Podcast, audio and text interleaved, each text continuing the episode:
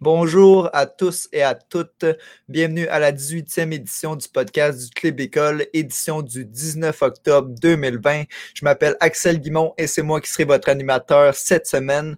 Avant de vous présenter nos invités cette semaine, j'aimerais vous rappeler que le Club École a un Patreon, ce qui veut dire que vous pouvez nous encourager avec des dons et qui vous donne accès à des exclusivités. On vous assure que tout l'argent reçu sera réinvesti dans le Club École. Donc, pour plus d'informations, seulement à visiter leclubécole.com. Donc maintenant, nos invités cette semaine, l'habitué des podcasts. Johan, comment ça va? Salut, salut, ça va très, très, très bien.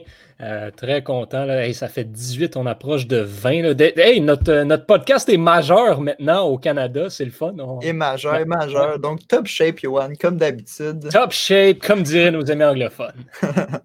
et ensuite, notre deuxième invité, Jean-Christophe, comment tu vas? Salut, ça va pas aussi bien que Johan, je pense. ça va pas aussi bien, Johan. Johan, il est dur. C'est la, hein. la, température qui tue. JC n'aime pas ça quand il pleut. non, monsieur.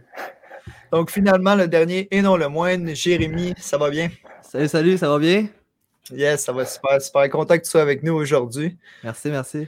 Donc, euh, sans plus tarder, les gars, on va commencer avec les nouvelles de cette semaine. Donc, Johan, tu vas nous parler d'une légende qui a annoncé sa retraite aujourd'hui même. Ben, écoute, euh, Jean-Christophe avait parlé le plus tôt dans, un podcast précédent de Ron Fournier qui prenait sa retraite euh, de la radio. Eh bien, ce matin, quand je me suis levé, une bombe, le légendaire Mike Emmerich, aussi appelé Doc, par euh, ses, co, euh, co, commentateurs disons, du monde du hockey. Donc, le légendaire commentateur de hockey, tu sais, les jeunes au Québec, euh, mettons nous qui, qui, arrivons dans le monde du journalisme, quand on grandit en écoutant les matchs du Canadien, on s'imagine avec Pierre ou Martin McGuire qui regarde la game, puis là tu cries haut et fort, c'est le but! Ben, aux États-Unis, ils ont Mike Emmerich, qui est probablement le plus grand commentateur de l'histoire, un des meilleurs, clairement. Ça fait 50 ans. Ça a fait 50 ans cet automne. Il a commencé en 1970 sa carrière de commentateur. À l'époque, juste pour vous situer, euh, Bobby Orr venait de, remporter le trophée Art Ross euh, et il a remporté le trophée Art cette saison-là. Les Canucks de Vancouver venaient de rejoindre la Ligue. Il y avait 14 équipes dans la Ligue nationale de hockey et Gordie Howe était encore, euh, un joueur actif. Il avait même la saison précédente fini dans le top 10 euh, des pointeurs de la Ligue nationale. C'était la dernière fois qu'il l'avait fait. Et donc, ben, au fil du temps, Mike Emmerich qui est devenu cette, cette, icône chez les commentateurs de hockey et qui il se démarquait, lui, parce que ben, si on prend la majorité des commentateurs, euh, vous le savez, messieurs, surtout euh, Jérémy Axel, on a fait sur réception ensemble. Il y a un certain jargon dans le monde du hockey qui est utilisé par ceux qui en parlent pour l'analyser, pour le décrire. Mike Emmerich s'exprimait tellement dans un anglais raffiné, dans un anglais bien parlé. Il avait une belle présence, il était élégant par sa voix. Euh, je ne sais pas comment d'autres le mettent, à quel point il était incroyable. Puis les, jeunes aussi vont se rappeler de lui comme étant le commentateur dans les jeux vidéo euh, de, la série NHL de EA Sports. Euh, jusqu'à tout récemment, en fait, c'était lui qui l'a fait. Il avait pris la relève de, Gary Thorne. Je crois que c'était en 2016. Donc, il l'a fait de NHL 16 à NHL 18, je crois. Euh, il, était peut-être dans le 15, je ne suis plus certain à 100 Jusqu'à 19, je ne me trompe pas. Oui, c'est ça, oui, parce que 2020, je suis mélangé avec 2021. Euh, 21 vient de sortir, donc c'est ça. Donc, euh, de 2016 à, 2000, euh, à 2019, c'était le commentateur de la série NHL. Et donc, une légende qui nous quitte. Et il y a une petite vidéo là, sur, sur le Twitter de NBC, sur YouTube d'NBC, qui circule un, essai vidéo de Mike Emmerich qui se remémore les 50 dernières années de sa vie et qui explique en quoi le, le hockey a changé mais au fond, euh, est encore la même chose et on s'excite encore pour les mêmes raisons. Donc, on lui souhaite une bonne retraite et un beau futur au légendaire Mike Doc Emmerich. Ben oui, incroyable. 50 ans à commenter ce magnifique sport. Comme tu dis, on va lui souhaiter une bonne retraite et un, bon futur, euh, des bons projets pour lui.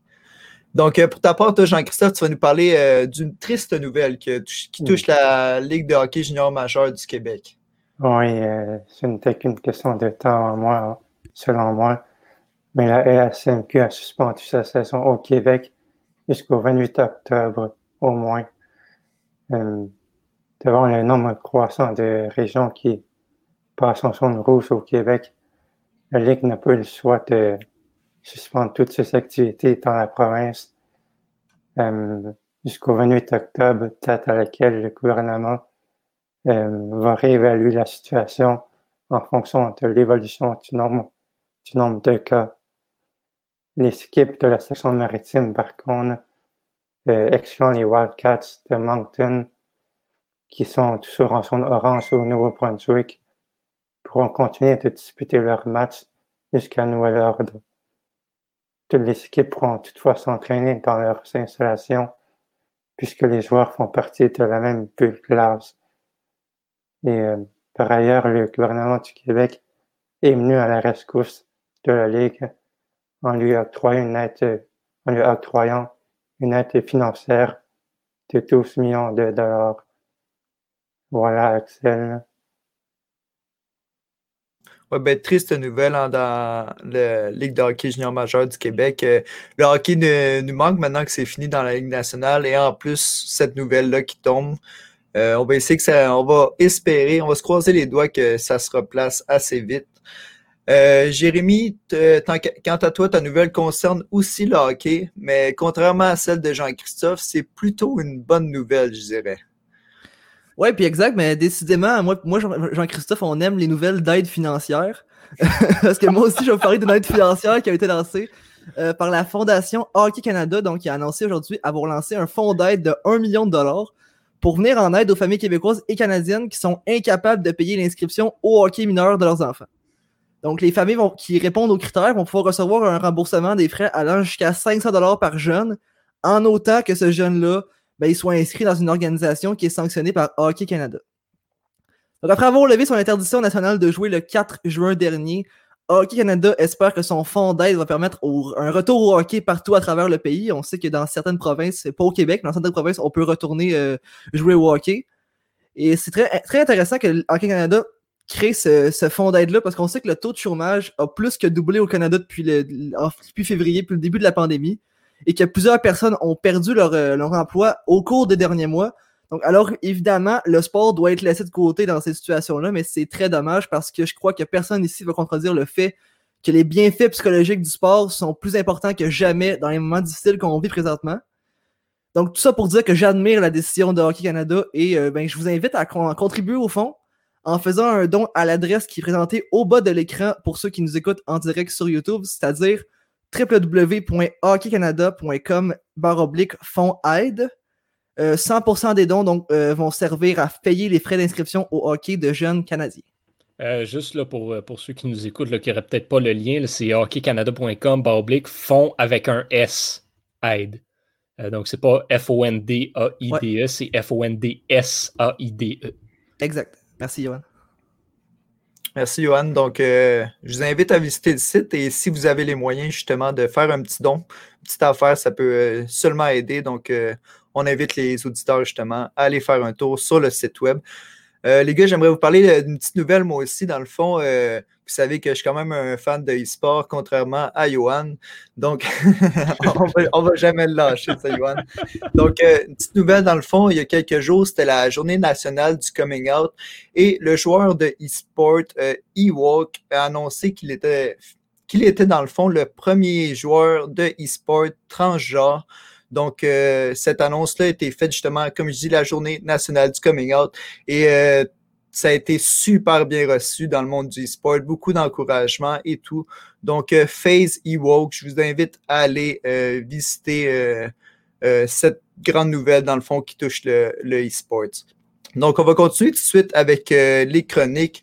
Johan, ta chronique aujourd'hui porte sur la série mondiale qui va débuter demain. Ben, écoute, je suis à la fois content qu'on soit rendu à la série mondiale. C'est le meilleur baseball dans toute l'année, sans aucun doute. Mais je suis un peu triste aussi parce que ça veut dire qu'il reste une semaine à la saison de baseball. J'ai l'impression que ça a commencé hier. Donc, euh, c'est ça. C'est triste un petit peu qu'on en soit déjà rendu là, mais en même temps, on va profiter du beau spectacle, surtout que pour une rare fois, la logique est respectée. Ça veut dire que l'équipe numéro un de la Ligue américaine et l'équipe numéro un de la Ligue nationale s'affronteront en série mondiale de la MLB, les Rays de Tampa Bay contre les Dodgers de Los Angeles, comme je l'avais prédit la semaine dernière lors du podcast. Euh, je pensais toutefois que les deux équipes allaient l'emporter en 6. Euh, ça s'est terminé en 7 des deux côtés. Encore quelque chose d'extrêmement rare que les deux séries de championnat se rendent en sept matchs. Et donc, euh, qui on a de chaque côté? Ben, je l'ai dit, les Rays de Tampa Bay. Donc, on va commencer par l'équipe de l'américaine. Tampa Bay, c'est la défense. Quand on dit que la défense gagne des championnats, un adage qui est très apprécié par notre collègue Victor Desilets à ses commentaires à ce réception, euh, les Rays ont la meilleure défense dans le baseball majeur, c'est incontesté. Le jeu défensif, tant des joueurs euh, du champ intérieur que du champ extérieur, est impeccable. Euh, on a vu seulement juste aussi le, tout le, le changement qu'un joueur comme Kevin Kiermaier peut venir faire au champ extérieur. il y a, dans la série contre les Astros, il y a trois matchs que Kiermaier n'a pas joué. Et c'est les trois matchs qu'ils ont perdus, en fait. Donc, euh, donc, avoir un, joueur comme ça au champ qui a gagné trois fois le gant d'or à sa position, ça, ça vient, ça parle de soi-même, là, en fait. Et, euh, et c'est lui qui mène vraiment la défensive des Rays, qui est aussi supporté par le, le, meilleur effectif de lanceurs de tout le baseball majeur. Non seulement une des meilleures rotations de partant, mais surtout et surtout un des meilleurs, sinon le meilleur effectif au niveau des lanceurs de relève qui sont dominants. Ils sont fumants depuis le début des séries. Ils sont absolument incroyables. Et il y a une histoire euh, que je veux partager avec vous, quelque chose qui, vient me chercher parce que c'est un joueur que j'affectionne énormément. C'est Charlie Morton, euh, un lanceur des, euh, des Rays de Tampa Bay qui, à 37 ans, contemple euh, sérieusement se retirer à la fin de la présente saison. Et donc, ça se pourrait que ce soit vraiment son dernier tour de piste avec lui. Euh, Charlie Morton, il a fait partie de l'équipe des Astros de Houston qui a gagné la, Série mondiale en 2017 et qu'on a découvert plus tard qu'ils avaient fait ça en trichant, en volant les signaux. Et euh, Morton, c'est un lanceur dont il n'y avait pas tant de ça ne l'a pas particulièrement affecté. Il n'a pas fait grand-chose dans cette action-là de tricher. Euh, mais ce qu'il a dit, c'est qu'il aurait quand même dû, lui, il, vit avec le regret depuis 2017 en sachant ce qui s'est passé, en disant j'aurais dû faire plus pour euh, empêcher que ça se produise. Et là, ben, on arrive match numéro 7 contre son ancienne équipe, contre les Astros en série de championnat. C'est lui le partant, la chance euh, à la rédemption et il est absolument dominant. Il détruit les frappeurs des Astros sur quatre manches. Il est tout seul au monde. Il lance comme un dieu, comme seul lui en est capable. Euh, fait intéressant, à 36 ans, il a fini troisième au vote du Cy l'année dernière dans une équipe euh, des Rays qui n'était pas aussi bonne que celle de cette année. Donc, c'est quand même assez impressionnant là-dessus. Et là, 37 ans, ben, il va avoir la chance de se retirer dans la gloire. Et c'est selon moi le, lanceur qui va avoir le plus d'impact dans cette série-là. Il va tout laisser sur le terrain. Puis, euh, ben, comme, je, vais le mentionner, je vous l'annonce en primeur, euh, dans mon article qui sortira euh, ben, le même jour que le podcast, ben, il devrait logiquement pas affronter le meilleur lanceur des Dodgers. Il devrait affronter en fait Clayton Kershaw. Et ça, ça devrait l'aider au niveau de la pression parce que Kershaw en série mondiale, c'est pas nécessairement toujours quelque chose de très, très, très, très bon pour les Dodgers. Là, en, séries éliminatoires, il y a beaucoup de difficultés, surtout en série mondiale. Parlons maintenant des Dodgers. Donc, les Dodgers de Los Angeles qui euh, se rendent en série mondiale pour la troisième fois dans les quatre dernières années.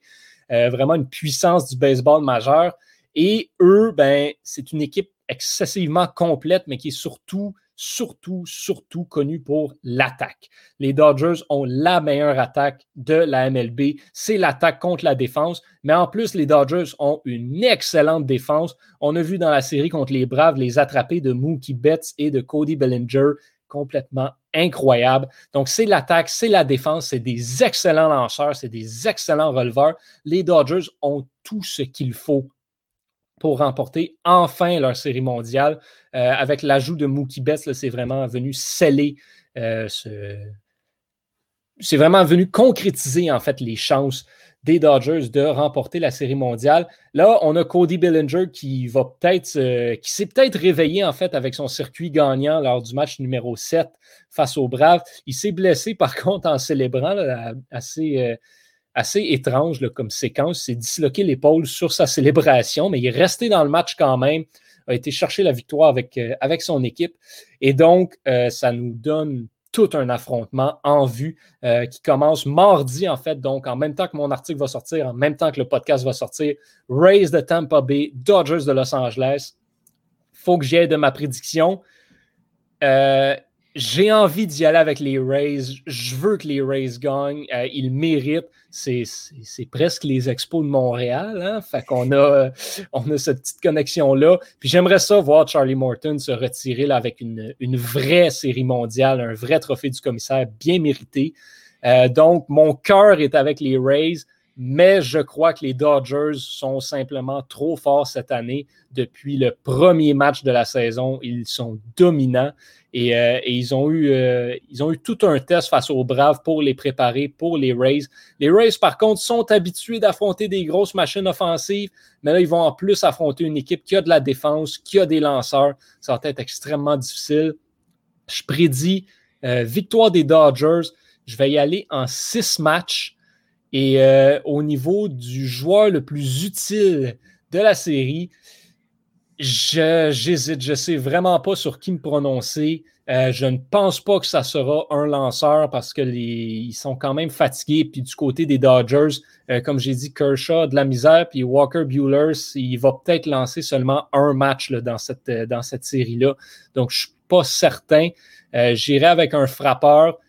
Ça va peut-être surprendre certaines personnes, mais je ne serais pas surpris qu'un joueur qui se lève, ce soit un joueur comme Max Muncy, euh, qui, vienne, euh, qui vienne être le joueur le plus utile pour les Dodgers. J'irai avec Max Muncy ou Corey Seager, qui a connu une série de championnats absolument incroyable du côté des Dodgers.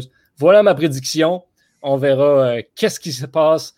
Est-ce que ça va se réaliser? Chose certaine, une semaine de baseball encore. Manquez pas ça. Une semaine de baseball. C'est bien content, Yann. Johan, on, sent toujours la passion dans ton discours, puis euh, ça, devient de plus toujours intéressant quand tu viens nous en parler. Donc, euh, merci pour ça. Euh, JC, toi, fidèle à ton habitude, tu vas, tu vas faire un tour de l'actualité sportive pour ta chronique. Oui, malheureusement, ma chronique va être aussi maussade que ma nouvelle. Mais Réseau de sport étudiant du Québec, le RSEQ, a annoncé elle aussi l'interruption de toutes ses activités au niveau universitaire à cause de la COVID. Hum, le sport, l'organe qui gère le sport universitaire au Canada, a aussi décidé d'annuler ses championnats nationaux d'hiver pour les mêmes raisons. Hum, le RSEQ a précisé que la suspension du sport universitaire sera prolongée au moins jusqu'au 15 janvier. Euh, il faut se rappeler qu'ils avaient initialement décidé de suspendre leur saison jusqu'au 31 décembre. Mais les terrissons se sont voulus rassurants parce qu'ils ont affirmé que la saison n'est pas euh, annulée pour le moment. De leur côté, le conseil d'administration de l'UFSPORT et ses quatre conférences régionales euh, ont renoncé unanimement à présenter leurs championnats nationaux universitaires, donc le basket, le hockey, la natation, l'athlétisme, le volleyball et la lutte, tant du côté masculin que féminin, sont touchés par cette mesure. C'est poursuivre avec la NFL, parce que ça ne semble pas, la COVID ne semble pas vouloir se résorber dans la ligue parce que les Jaguars de Jacksonville est la plus récente équipe dans la NFL à avoir un résultat positif à la COVID. Hmm. Dans un communiqué publié ce week-end, Les Saquoirs ont indiqué qu'au moins ont indiqué qu'un membre de leur équipe d'entraînement avait été, avait été déclaré positif au coronavirus. Le soir a été placé en isolement et l'équipe a entamé, et l'équipe a entamé un processus de traçage pour déterminer si d'autres mesures préventives étaient nécessaires. Hum, du côté des Broncos de Denver maintenant, l'entraîneur des porteurs de ballon, Curtis Malkins, a subi un contrôle positif à la COVID et n'a pas accompagné l'équipe en Nouvelle-Angleterre pour y affronter les Patriots dimanche dernier. Hum, il a été lui aussi placé en isolement, même s'il était asymptomatique. Les Patriots n'ont pas été épargnés non plus parce que trois nouveaux joueurs sont affectés par le virus. Hum, l'équipe va toujours continuer de s'entraîner sur le terrain, mais toutes les réunions vont se faire par vidéoconférence. Les Falcons d'Atlanta, eux aussi, ont un joueur qui a été testé positif au coronavirus et deux instructeurs, deux instructeurs de ligne défensive n'ont pas voyagé avec l'équipe pour leur affrontement contre les Vikings du Minnesota dimanche aussi pour des raisons qui sont inconnues. cinq jours après avoir affronté les Falcons, les Panthers de la Caroline ont placé le nom du joueur de ligne offensive Tyler Larson sur la liste des blessés slash COVID-19. Enfin, les Ravens de Baltimore ont inscrit samedi dernier le nom du placard Brandon Williams sur la liste des joueurs affectés par le coronavirus. Je vais terminer avec les Jeux olympiques parce que six agents du renseignement militaire russe ont été inculpés aux États-Unis pour des cyberattaques mondiales qui ont notamment visé les élections en France en 2017 et les Jeux olympiques de 2018, a révélé le ministère américain de la Justice. Hum, en 2018, les campagnes d'hameçonnage ont pris pour cible les Jeux olympiques en Corée du Sud, auxquels la délégation russe accusée de dopage n'avait pas pu participer. Hum, est-ce que c'est euh, la Russie a voulu se venger de cet affront des organisateurs? Peut-être, mais quoi qu'il en soit, on va sûrement avoir de nouveaux développements dans les prochains jours et, ou dans les prochaines semaines. Donc, je te repasse l'époque, Axel. Incroyable, vraiment, ce qui se passe. Hein. Puis euh, si je prends euh, ce que tu disais justement sur la NFL, qui malheureusement est touchée par le, coronavirus, il euh, faudrait vraiment qu'il y ait des changements. Si je prends l'exemple de la Ligue nationale, qui ont très bien fait avec le concept de bulle, ce qui est, je sais qu'il y a beaucoup de gens qui ont critiqué ça, le concept de bulle. Par contre, on le voit en ce moment à NFL qu'il y a vraiment un problème et que ça, il faudra vraiment qu'ils fassent un changement et qu'ils qui fasse en sorte que les joueurs ne soient pas affectés par ça. Si on veut continuer pour les fans, qu'il y ait encore du sport et euh, du divertissement vraiment pour euh, penser à autre chose parce qu'en ce moment, c'est vraiment un problème dans la NFL. Euh, Jérémy. on va pas se mentir, là, dans la NFL, avec les, le nombre de fans qui peuvent assister au match, je pense que ça parle de soi-même quant à la préoccupation que la Ligue a envers la COVID-19. C'est quand même triste. Puis je pense que ce serait juste la moindre des choses que de fermer les stades ou de laisser moins de partisans rentrer à l'intérieur. Ça n'a pas un lien direct sur les joueurs, non, mais ce serait, comment est-ce que tu veux préserver les, cas? Comment est-ce que tu vas avoir un bon système qui fonctionne au sein des équipes quand, en tant que ligue, tu n'as pas de système? C'est un peu, c'est un peu ça le problème la NFL, je pense que c'est un peu aussi la, ligue la plus républicaine parmi toutes les ligues sportives américaines. Puis on, voit les résultats présentement. On sait comment que les, républicains vont, euh, vont répondre à la COVID-19. Je pense que la ligue fait la même chose Exactement. Donc, euh, toi, Jérémy, ta chronique, malheureusement, concerne les cas d'abus et d'harcèlement euh, au Centre de natation artistique au Canada. Ouais, ben exact. Ça me dépasse que je dois encore parler de ça aujourd'hui, mais bizarrement, c'est la deuxième fois que je parle d'abus au podcast. Puis, comme je te dis, ça, me dépasse. Là. Comme tu dis, c'est les, les cas d'abus, d'harcèlement au centre d'entraînement de natation artistique Canada qui sont à Montréal, dans le fond. Euh, le centre d'entraînement est fermé depuis le 28 septembre. Puis ce matin, j'ai comme été frappé par un article qui est sorti dans euh, Radio-Canada Sport, un reportage, où euh, il y a cinq nageuses qui font leur témoignage sur ce qu'ils ont vécu à ce centre d'entraînement-là. Ça donne comme une espèce de. une idée un peu plus de, des raisons pourquoi le centre a été fermé le 28 septembre. Donc d'abord, il faut savoir que le gros du problème dans l'équipe nationale canadienne de natation artistique, ben, ça serait l'entraîneur-chef Gabor Soder, les premières dénonciations d'abus auraient été faites à Natation Artistique Canada peu après l'embauche de Soder, donc en janvier 2019. Quand on parle de Gabor Soder, on parle de quelqu'un qui utiliserait la violence verbale souvent dans le but de punir ses athlètes lorsqu'elles ne performent pas à son goût. Euh, son arrivée dans l'équipe aurait même entraîné un climat invivable, selon la nageuse ontarienne euh, Sean Orman, qui a pris sa retraite du sport il y a deux mois parce qu'elle était plus capable de subir ce climat-là à tous les jours. Elle dit que l'abus et le harcèlement seraient réguliers au centre d'entraînement euh, de Natation Artistique Canada et au sein même de l'équipe nationale, et Orman en aurait fait les frais à quelques reprises. Elle donne un exemple comme quoi, euh, son exemple a tout simplement jeté à terre quand je l'ai lu. Donc, lors d'une compétition en Chine en 2019, l'entraîneur-chef Gabor Soder, il n'était pas content de l'échauffement de ses nageuses substituts, dont Sean Orman. Il aurait donc dit devant toutes leurs coéquipières que si elles continuaient de nager comme ça, il les frapperait tellement fort qu'elle ne saurait pas ce qui s'est passé. Dans ce cas-ci, on parle même plus d'abus verbal. On est, on est carrément rendu dans des menaces de violence physique. Et après ça, lorsque les nageuses l'auraient confronté, il se serait justifié en disant qu'il les frapperait avec un entraînement difficile. Mais comme on peut lire dans l'article, il n'y a aucune des nageuses présentes à ce moment-là qui s'entend pour dire que c'est ça qu'elle a compris ou ce qu'elle a ressenti lorsque euh, ça a été dit. Et en plus, Sean Orman euh, dit avoir été victime de commentaires à connotation sexuelle lors, lors, euh, lors, de l'entraînement. En fait, elle avait euh, son, son chandail déboutonné, puis lui aurait dit reboutonne ce chandail-là au plus vite avant que je m'excite trop.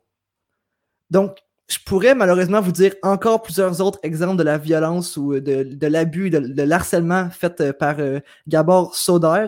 Selon le témoignage des nageuses, il aimait s'acharner sur ses athlètes il aimerait le faire publiquement pour que ça fasse, encore plus mal aux athlètes et que ça serve d'exemple euh, aux autres.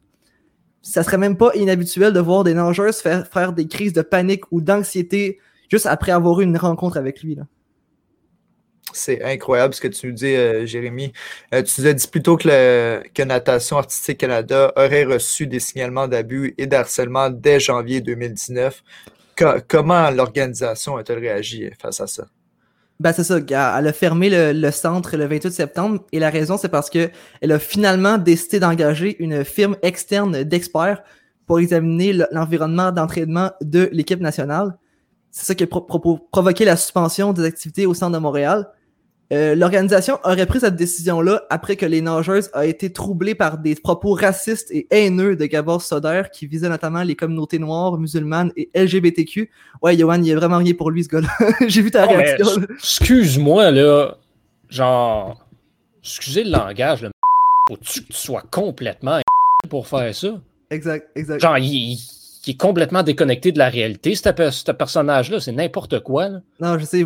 sérieusement, vous, vous irez lire l'article sur Radio-Canada Sport. Là. Je, je, base beaucoup mon, ma chronique là-dessus. C'est, rare que je base une chronique juste sur un article, mais là, c'est juste trop, euh, trop troublant ce qui est écrit là-dedans. Donc, euh, vous irez lire, lire ça. ça n'a aucun, ça aucun sens, dans le fond. J'en reviens tellement pas. C'est, écoute, puis c'est niaiseux, mais Christy, ça me surprend pas.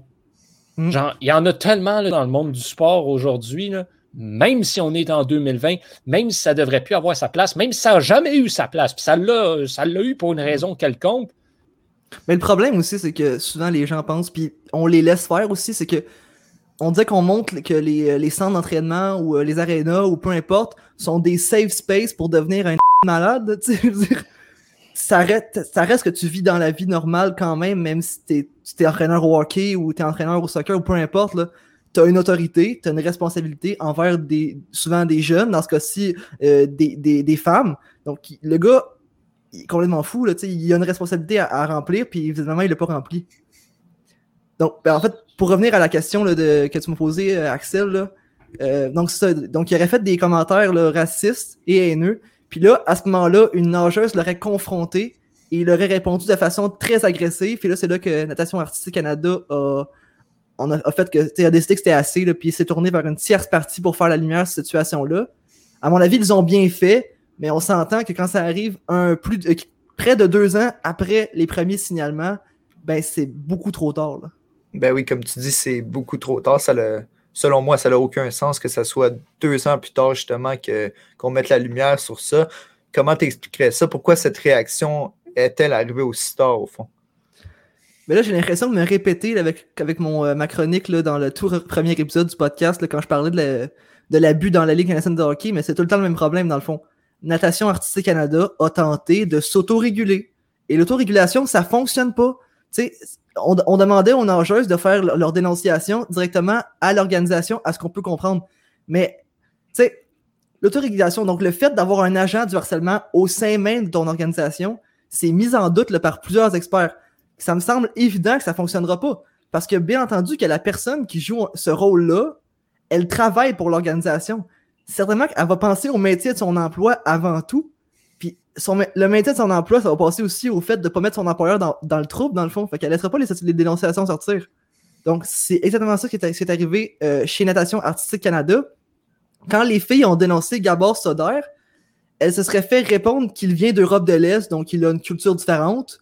Euh, parfois, elle aurait même dû participer à des rencontres où on leur mettait le blâme sur le dos en leur disant que c'est de leur faute si elles interprétaient mal les réactions de leur entraîneur-chef parce que elle n'arrive pas vraiment à composer avec le stress de l'entraînement.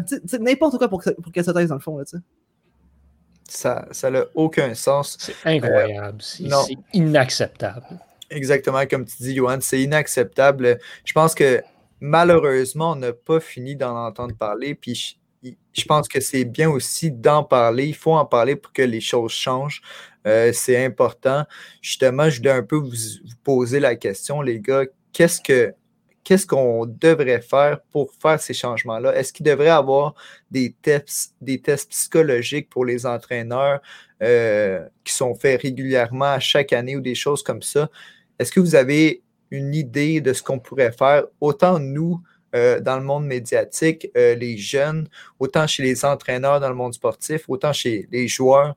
Est-ce que vous avez une petite idée qui pourrait, qui pourrait aider à, à faire ce changement-là? Ben, le suivi psychologique, tu, tu l'as dit, ça, ça devrait être, puis je ne sais pas à quel point ce l'est dans certains milieux sportifs, mais ça devrait être obligatoire d'avoir un suivi psychologique quand tu es un athlète professionnel et quand tu es un entraîneur professionnel ou quand tu es une athlète, professionnelle ou une entraîneuse professionnelle. Peu importe, ça devrait être obligatoire, ça devrait venir. Il y a tellement de stress, il y a tellement de pression rattachée à la performance, à la compétition, aux entraînements, à l'encadrement. Tu ne peux pas composer avec ça, surtout dans des milieux euh, comment je dirais, peut-être de, sport individuel où la performance est vraiment axée sur toi et où il n'y a personne qui peut racheter tes erreurs au sein d'une équipe.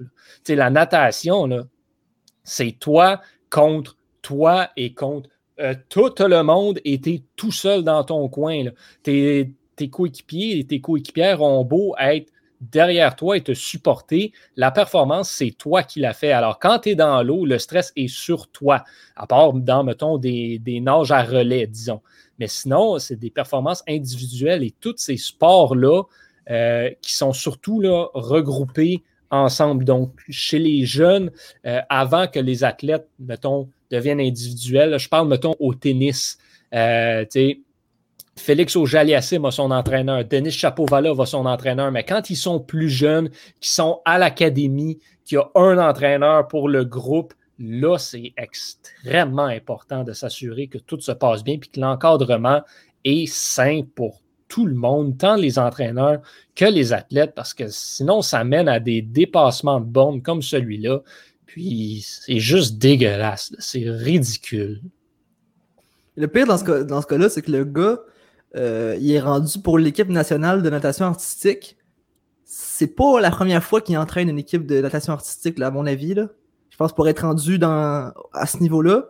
Pourquoi il n'y a pas une enquête qui est faite sur ces gens-là pour voir qu'est-ce qu'ils ont fait au cours de, de leur carrière, d'où ils partent, puis comment ils se sont rendus à, ce niveau-là, comment ils ont réussi à se rendre là? Parfois, c'est pas beau à voir. Là. Ben, en toute honnêteté, je pense qu'il y en a mais c'est fait à l'interne, comme tu dis. Ben, c'est ça. Pas des firmes indépendantes qui s'en occupent. Fait ils, regardent en surface. Oh, ouais, tout est beau, tout est beau. Ah, ok, ben, il est correct, on le prend. Voyons donc. Justement, je suis content que tu t'amènes ce point-là, Johan, que c'est fait à l'interne. Puis moi, je pense que justement, ça, ça pourrait faire partie de la solution d'emmener une firme indépendante ben qui, assiste euh, aux entraînements, des choses comme ça, être vraiment sûr qu'on n'avait pas de problème parce que quand ces nouvelles-là sortent par la suite, je pense que tout le monde est chamboulé. Euh, puis c'est pas juste c'est les victimes, c'est tellement ça n'a pas, de, pas de sens pour eux, mais qu'on voit ça dans le sport que, qui est censé être justement rassembleur, que tout le monde peut, euh, comment dire, peut, j'ai la misère à trouver le mot, mais vraiment peut s'identifier dans le fond au sport et aux athlètes et qu'après, on entend des abus et des cas de harcèlement comme ça, je trouve que ça n'a vraiment aucun sens. Et justement, comme tu dis, Johan, on devrait vraiment apporter une firme indépendante qui ait, euh, de l'aide psychologique à travers tout ça, qu'on évalue les gens derrière ça. Euh, je crois que c'est important. Puis on n'a pas fini d'en parler, mais il faut que ça change. Mm-hmm. Ça n'a aucun sens. Il faut vraiment que ça change. Euh, JC, Jean-Christophe, je ne sais pas si tu avais quelque chose à dire sur ce sujet-là. Moi, ça me dépasse qu'il travaille encore. Selon moi, il aurait dû être envoyé depuis longtemps après avoir tenu ce sorte de propos. Hmm, ça me dégoûte. si, si je prends encore, euh, comme, diraient les Anglais, le double down, donc remiser encore sur le côté du suivi psychologique, les psychologues sportifs qui seraient associés à ces équipes-là, leur place, c'est pas dans des bureaux, leur place, c'est pas OK, consultation aux, deux mois. Leur place, c'est sur la piscine carrément. Pendant les entraînements, tu as un psychologue dans estrades qui regarde ou sur le bord de la piscine qui est là, puis qui, qui oh, OK, tu as peut-être une moins bonne. Hey, ça va-tu, tu es correct tout. Il y en a qui disent qu'il faut laisser les entraîneurs puis les athlètes être ensemble à la piscine. Mm. Ben, excuse, les entraîneurs, on ne peut plus leur faire confiance. Mais ça, mais justement. Clairement, quand tu as des de même, ça te prend quelqu'un qui est check, puis ça te prend quelqu'un qui est là en arrière pour ramasser en que ça ne pas de tout. Exact. Mais tu parles de psychologue sportif. Tu sais, on, on, dit aux athlètes, ah, ça vous prend un préparateur mental, un psychologue sportif, parce que c'est difficile sur le, sur le, sur le, mental, là, le, le, sport, la, compétition, ça peut, ça peut faire péter des plombs. C'est la même chose pour les entraîneurs, dans le fond. Là. Exact. Pourquoi, si on, si on les suit, ces entraîneurs-là, c'est normal. C'est pas normal que tu réagisses comme ça mais ça peut être normal que dans une situation de compétition à ce niveau-là, tu sois stressé à un point de faire des choses que tu ferais pas normalement. Je dis pas d'aller euh, dire à quelqu'un que tu vas le frapper, là, mais, mais tu sais, genre, euh, des situations dans ce genre-là. Pourquoi ces, ces entraîneurs ont pas, comme tu dis, un suivi psychologique ou un psychologue qui s'occupe juste de leur cas à eux? Moi, j'aimerais ça que quelqu'un s'intéresse à c'est quoi la charge psychologique d'un entraîneur de gymnastique. Je vous le dis. Peu importe le sport, là. Non, mais tu sais, c'est parce que, tu sais, mettons la gym, c'est pas un sport dont on parle beaucoup. C'est pas un sport qui est très présent dans la sphère médiatique. On en parle une fois quatre ans, pendant les Olympiques, quand on a euh, une petite jeune de 19 ans qui, euh, qui claire toutes les médailles au all-around, puis euh, une autre qui s'en va faire des records à la trampoline. C'est juste là qu'on en parle. On n'en parle pas du reste du temps. Mais les athlètes sont là, puis les entraîneurs sont là. C'est difficile sur le mental. Hey, sérieusement, la, gymnastique, c'est une courte période dans la vie d'un athlète. Tu es performant au top pendant peut-être deux, trois ans dans ta vie en tant que gymnaste. C'est extrêmement demandant pour l'athlète, mais aussi pour l'entraîneur qui doit l'amener à ce niveau-là en deux ans et demi, trois ans. C'est énorme. Il y en a qui se pètent des dépressions suite à ça. C'est clair on, parle justement d'aide psychologique, mais j'ai l'impression que tout ça est fait un peu à l'interne, comme on, disait auparavant. Est-ce que vous pensez justement que dans le monde médiatique, on devrait vraiment euh, donner justement à ceux qui s'occupent du sport, comme euh, ceux qui s'occupent du Canadien ou peu importe, peu importe le sport, on en parlait, que les, il devrait avoir un journaliste vraiment qui s'occupe d'aller parler à ces joueurs-là, aux entraîneurs et tout, et de faire l'enquête pour voir si justement il y aurait des cas d'abus et d'harcèlement. Est-ce que le monde médiatique pourrait jouer vraiment un rôle de changement euh, dans le monde du sport? Axel, Axel, je pense que tout ce que les organisations sportives doivent comprendre, c'est que un journaliste sportif, là, c'est pas un, un, relationniste qui va aller dire que tu as fait une belle échange là, hier soir. Là. C'est un journaliste. Sa job, c'est de te faire sentir qu'il te regarde puis il check ce que tu fais pour s'assurer que ce que tu fais suit la ligne directrice de la démocratie. C'est ça un journaliste dans le fond. On appelle ça un chien de garde de la démocratie. Un journaliste, c'est pas genre euh, aller écouter un communiqué du Canadien puis dire ouais, ils ont fait un bel échange. C'est vraiment de faire ça, de regarder puis s'assurer que tout marche comme du monde. Est-ce que tu as l'impression que, les journalistes le font assez? Ben là, non, c'est pas une assez grosse préoccupation au sein du monde médiatique que de s'attarder à ça. je vais te donner un exemple parce que tu parles du Canadien. Ben, ça ne m'étonnerait pas que dans les prochains mois, on ait le portrait euh, d'un certain quelconque personne chez le Canadien qui s'occupe de, je sais pas moi, le nettoyage de la chambre des joueurs après les matchs. Tu sais, ce genre de portrait-là de personnes qui travaillent dans l'ombre, ben, on en fait un ou deux quand le Canadien joue pas. Mais quand le Canadien joue, on n'en parle pas par contre. Non, c'est ça, on s'en fout. C'est, quoi le nom du psychologue sportif chez le Canadien de Montréal? Le savez-vous? Ah, non. Ben voilà. Non, exactement. Je pense que c'est un, bon point que tu pas. Puis c'est justement. Par contre, si je vous demande le nom du préparateur physique puis du gérant d'équipement, vous le savez tout de suite. Ouais, exact. C'est ça, comme tu dis, c'est ça que j'essayais d'emmener en amenant à ce point-là. C'est que j'ai l'impression que justement, que, comme tu dis, Jérémy, c'est la job du journaliste de faire ça. Mais est-ce qu'on le fait assez parce que justement, est-ce que c'est ça vend, ça vend peut-être un peu moins ou peu importe, mais j'ai l'impression vraiment que autant du monde médiatique que dans le monde sportif carrément, le monde psychologique, il y a vraiment encore du travail à faire pour mhm. être sûr que ça n'arrive plus. Là. Mais je pense aussi que les médias sportifs sont peut-être un, peu conscients aussi du fait que les gens vont suivre l'actualité sportive, vont suivre le sport par divertissement. Donc, mhm. pour avoir un, impact positif sur leur vie. Je suis pas sûr que ça, genre, ils s'intéressent vraiment à aller leur sortir des nouvelles négatives comme ça. Je ne sais pas si c'est mon impression à moi. Là. Ben, ben je pense que tu n'as pas tort parce qu'on l'a vu justement avec euh, le mouvement Black Lives Matter, euh, que beaucoup de gens se sont plaints qu'il ne fallait pas euh, mêler le sport et la politique ben, ensemble. Puis je pense qu'on l'a moins vu au Canada, c'est de ce que j'ai vu, mais aux États-Unis, je pense que c'est encore un, grand problème, puis que les gens sont, sont fermés à ça, là, vraiment. Puis je, je pense, on, ne cessera jamais de le répéter. Il faut que ça change. Il faut, arrêter, il faut arrêter de prendre un, débat comme ça, puis de se dire, oh non, ça, c'est un débat de société. Fait que là, on, s'en sort la tête. Là. Ah, c'est pas sportif, ça, c'est un débat de société. Mhm. ça reste un débat sportif, puis ça se règle dans la, dans la sphère sportive. Non, c'est ça. Je pense que c'est le, sport et la société vont ensemble. Exact.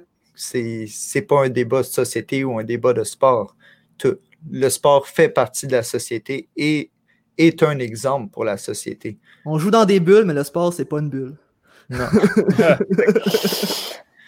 Donc, euh, je, vais vous demander, les gars, est-ce que vous inviterez euh, euh, nos, auditeurs à écouter un match où, Johan, j'imagine que tu invites les gens à écouter la série mondiale?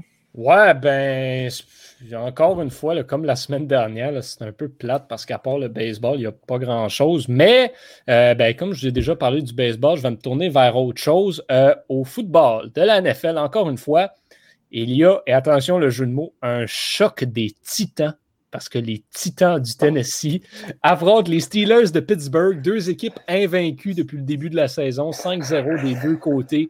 Ça promet le match à suivre carrément dans la NFL cette semaine. Super, quant à toi, Jean-Christophe.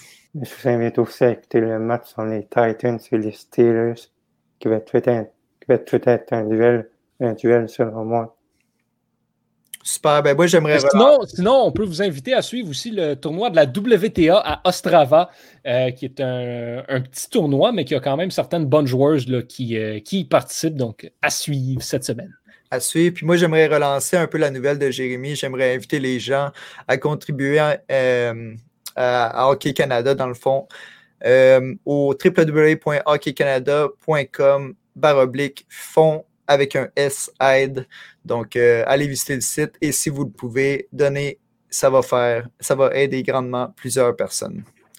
Donc, cette semaine, c'était moi, Axel Guimont, euh, votre animateur. J'étais en compagnie de Jean-Christophe, Jérémy et Johan. Merci les gars pour cette émission et je vous dis à la prochaine. merci à toi, Axel. Bye bye tout le monde. Merci. Ciao.